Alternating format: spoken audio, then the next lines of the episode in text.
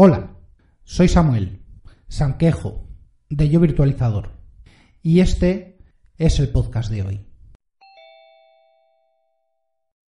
El otro día me puse a revisar todo el mundo de los escritorios en Linux y repasé la capa más inferior, la que está más cercana al hardware. Hoy traigo los Display Managers, la siguiente capa, justo después de los servicios del Display Manager. Perdón, del Display Server. Bueno, perfecto. En lugar de pelar la cebolla voy añadiendo niveles. Bueno.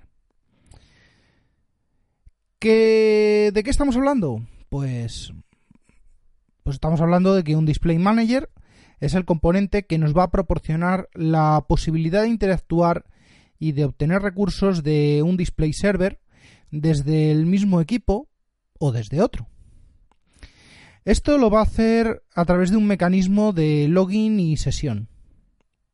Pero claro, hace hace más cosas, muchas más.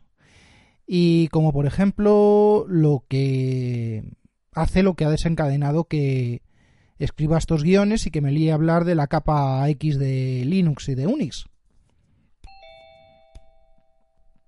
Actualmente apenas quedan cinco desarrollos importantes en activo en la capa de Display Manager. Son la propia XDM, creo que le quedan los días contados, GDM de Nome, LXDM de LXDE, SDDM de KDE y LightDM de Canonical.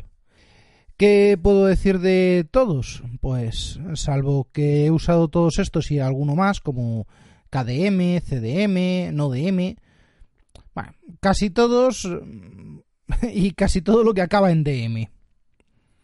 Bueno, de todos estos, aparte de NoDM, el más antiguo sería XDM, que junto a Xlogin lo podemos considerar como el, pionero, el original. Los sistemas mm, de KDE pues solían venir con, con KDM. Mm, el desarrollo propio de ellos, puesto que XDM era insuficiente.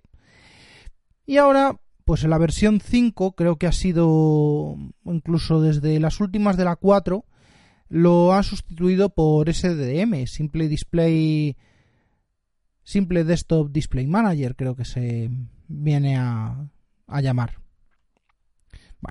De la mano de Nome mm, viene GDM, pues por los mismos motivos y por temas de licencias, imagino. De LXDE, pues tenemos el XDM, también este es antiguo de narices, y el último, y por lo que veo muy usado y no faltan razones para ello, es eh, LightDM. Y sí, estoy hablando bien de algo hecho por la gente de de Canonical, la gente que ha hecho Ubuntu. Y es que, mm, sinceramente, esto es un trabajo a reconocer. Este producto en concreto. Como ya CDE y otros entornos pues no se usan o se usan muy poquito y en nichos, vamos a tumbar el primero de los mitos de esta capa. Y es que resulta, sucede, pasa y acontece que cuando yo instalo una distribución de escritorio, viene con los elementos de un escritorio determinado. Mm, todos sus elementos. No me va a traer mute, muter y GDM, alignment va a traer en trance y KDE traerá plasma o Kawin y KDM o SDDM. Bueno, lo que corresponda. Bueno, ¿podemos hacer algo útil con toda esta información? Llevo leyendo bastante tiempo sobre acceso remoto a escritorios, eh, sobre todo en servidores, y soy cada vez más consciente de la necesidad que hay de que esos servidores sean algo más amigables que una simple ventana negra que parece despertar mucho rechazo. En este punto vamos a, a declarar, como en programación, una variable que es el, el usuario. Y bueno, este no es el clásico usuario loser de abro un Excel y veo gatitos en YouTube, no.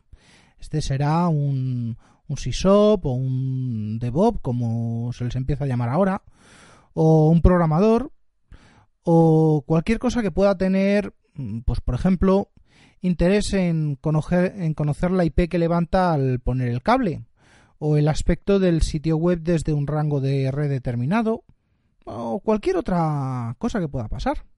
¿Va a ser más productivo este usuario por tener un escritorio LightDM en Ubuntu o subido en Azure o en o LightDM en una Raspbian de Raspberry? Bueno, pues la verdad es que no lo sé. Pero tras ver los despliegues en cloud y ojo, los nativos de Azure y me juego que en otros también, pues después de ver esos despliegues donde se instala el servidor completo y tras un rebote, las tareas de postinstalación eliminan casi todo hasta dejarlo al nivel deseado. Bueno, no sé si por lo menos para mm, vigilar eso o, o por ejemplo en la plaquita de marras, en la, una Raspberry, una banana, un, lo que sea, pues que la enciendo, espero a que se genere el AP Wi-Fi, me conecto, ya tengo IP. Tengo acceso por SSH. Hago de todo, pero claro. Yo eso lo he enchufado a un cable, a un RJ45 y crea las rutas. Y, pero ¿qué hago si hay un portal cautivo como en los hoteles o un proxy? Bueno, voy a estar conectado desde mi ordenador al, a la plaquita por SSH. Y ya está, se acabó la fiesta. Pues, pues no. Nos reenviamos el escritorio, abro el navegador, acepto las condiciones del portal cautivo o configuro el proxy y a volar. Bueno, el proxy también se puede configurar a, a mano en, en modo texto. Eso, eso no da problemas. Esto daría para más podcasts y bueno, aquí vengo a traer eh, soluciones, que las justificaciones son cosa de, de otros y para, para otro momento. Vamos a asumir que hay algo de productividad en tener un servidor con X window y poder conectar a esas X window. Quien va a hacer el trabajo es precisamente el display manager del que vengo hablando desde hace un rato. En principio podríamos pensar en usar VNC o XRDP o cualquier otro, pero mm, la verdad es que prefiero los sistemas nativos. Los sistemas nativos, en este caso, ya los he tocado, he tocado el tema en un podcast anterior, el número 26, y se trata del protocolo XDMCP. Bueno, viene de, de lejos, desde X11 R3 o R4. Esto es finales de los 80 y es UDP, con lo que eso supone. Bueno, no voy a profundizar mucho más eh, ahora haré un capítulo específico de esto, de esto y de todas las soluciones que existen de, conectividad. Por lo que ahora me quedaré solo y exclusivamente con la que es válida para todos estos sistemas, que no es nativa, pero es multiplataforma. Se trata de VNC y reside en la capa del Display Manager también, igual que el XDMCP, igual que muchas otras. No es la que más me gusta, pero es válida para una gran cantidad de usuarios. Bueno, lo primero que hay que hacer es configurar el Display Manager. Cada uno con su man correspondiente. Y bueno, vamos a lo más simple. Nos interesa un paquete.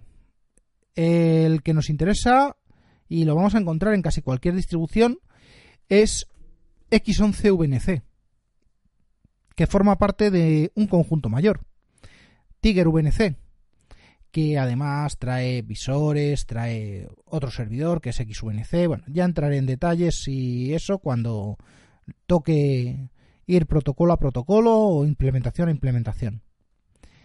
Bueno, a lo que voy. Lo primero es configurar el servidor. Y esto no me lo toméis muy al pie de la letra, es que es la una forma de hacerlo, ¿vale? Voy a sugerir un método, pero podéis usar vuestro método favorito. Así que, bueno, a estas alturas puedo meter un script en un nivel S99 de initd que se ejecute tras el arranque. Bueno, hay muchos más métodos. ¿Vale? Este script lo linkaremos, lo activaremos para que se ejecute obviamente en el run level 5. No tendría demasiado sentido ejecutarlo en run level 2 o, o en monousuario. ¿Vale? Pues este script deberá ejecutar x11vnc menos display espacio 2.0. Bueno, esta sintaxis, voy a repetir varias veces eh, esta misma sintaxis. Mm, menos es el guion de menos, dos puntos es el símbolo de dos puntos, y así cositas así. ¿Por qué es el display 0 el que nos interesa? Bueno, pues porque el 0 es la consola que veríamos en local. Simplemente por eso. Hay muchas más opciones. Podemos insertar un login delay con menos menos wait y un número específico de milisegundos. ¿Qué es lo que haría esto? Pues esperar a que el S99 se ejecute, arranque eh, login y empiece a cargar la pantalla, que el gritter haga su trabajo. Bueno, pues con estos milisegundos podemos poner 50, podemos poner 500, medio segundo, está bien. También debemos autorizar el uso de credenciales de usuario y si no eh, fallará estrepitosamente como y no nos dejará interactuar como, como al menos me ha pasado en una de las pruebas. Bueno, y es que el script del S99 se ejecuta como proceso hijo de root, con lo que supone. Bueno, básicamente basta con añadir eh, menos out, auth y la ruta del fichero .x mayúscula authority correspondiente al usuario. Ah, pues por ejemplo sería menos out eh, barra home barra yo virtualizador barra punto x authority. Bien, con eso ya el usuario yo virtualizador estaría habilitado para logarse en el gritter de, de VNC. Perdón, del, del X11. Ahora veremos cómo, cómo se soluciona el tema del, de la password de VNC. Respecto a este tema de dónde encontrar el X Authority, por lo que he leído en foros, y es que Wayland con GDM no funciona exactamente como está documentado, qué novedad. Eh, puede que el fichero de autoridad esté en barra room barra user o que tengamos que poner en donde iría este fichero, tengamos que poner un script con un fin, con... Bueno, múltiples historias. En fin, eh, como cada entorno de escritorio hace lo que le da la gana, pues seguid las, las indicaciones de, de man y todo irá bien, o debería ir bien. Bueno, como decía, hay que dar seguridad eh, e invocar al demonio en el script pasándole una password en plano bueno, pues esto, aparte de que está en un fichero y esas cosas, la podemos ver eh, con un ps-aux www y bueno, esas cosas no me molan. No quiero que, que se vea ese tipo de información con ese tipo de, de interacciones. Bueno, la documentación habla de ejecutar desde el usuario que esté permitido x11vnc menos USPW. Bien, esto generará en el home correspondiente. Si estoy con el usuario yo virtualizador, pues me generará en, en, en mi home un fichero .vnc barra w pues que contendrá una cadena ofuscada. Me imagino que será un SHA1 o algo parecido de la cadena de la contraseña configurada. esto, según el manual, es así. Esto, según los foros y según donde se mire y a quien se pregunte, eh, os podéis encontrar hasta con la sorpresa de que el fichero mantenga la contraseña en texto plano. hay cada uno que le dé una vuelta a su configuración, a su combinación de, de servidor más eh, display manager más entorno de escritorio, porque mm, sinceramente esta es una de las razones por las que VNC no termina de agradarme. También está el tema de que el demonio no muera por sí mismo al finalizar una sesión o por cualquier otro evento. Bueno, aquí aparecen los parámetros eh, menos many, menos menos loop o menos menos forever, también podemos utilizar un watchdog que reinicie el servidor si se cae, monitorizando su PID o monitorizando su mm, log o lo que corresponda. Todo dependerá de, la versión y del comportamiento de quien sea el display manager. Pues nada, ahora ya lo único que nos queda es abrir VNC Viewer, Visor, Mm, terminals, MobaXterm, Ultra VNC Viewer, no sé, hay muchos, cualquiera. Y es que cualquiera ya va a poder conectar, o no. Así que recordad abrir el puerto 5900 en TCP en el firewall. Eh, aunque mm, si queréis, incluso hay parámetros en, en el man de X11VNC que permiten modificar el puerto del servidor. Nos queda otro de los componentes del Display Manager de esta capa y es el, gritter. Eso que también sirve para cambiar el tema y los fondos, pero bueno, su función es otra. El gritter es la pantalla de selección del escritorio. Y de selección digo porque permite elegir el Window Manager que se va a usar, da algo de información, pero sobre todo muestra los cuadros de diálogo donde se solicitan las credenciales de usuario. Realmente este Gritter es quien va a contactar con el demonio de Xout para obtener el token, la autenticación del usuario y mm, hará que Xout haga la autenticación del usuario contra el sistema operativo. Sí, estos usuarios son los mismos usuarios que agregamos desde consola con userad, con add o con o a mano en barra etc barra password o desde un NIS o un LDAP, el método que, uséis. Lo normal es que el Gritter sea un módulo dentro del Display Manager. ¿Vale? Hay alguno más por ahí fuera. Ahora mismo no tengo la lista de los tres o cuatro que hay disponibles. Pero, oye, menos, menos da una piedra. Suelen venir integrados y los que vienen integrados eh, es por algo. A pesar de que sea un simple módulo, me gustaría resaltar la importancia que tiene, puesto que es la herramienta que conforma la seguridad nativa sin tener que recurrir a terceros.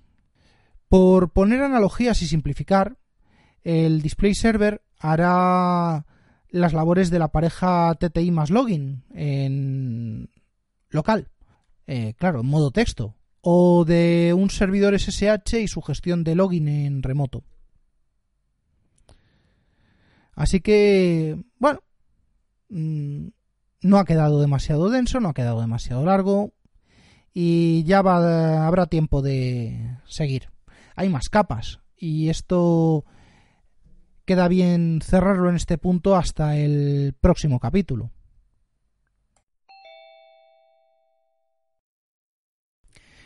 Así que sin más, aquí me despido. No sin antes recordaros que este podcast pertenece a la red de sospechosos habituales, eh, que podéis eh, red a la que podéis suscribiros a través de el feed https dos puntos barra barra feedpress.me barra sospechosos habituales. Eh, podéis pasaros por el grupo de Telegram t.me barra grupo virtualizador y en Slack pues el, el Slack de WinTablet, wintablet.slack.com. Para acceder, pues contactarme por Telegram y eh, os solicito acceso.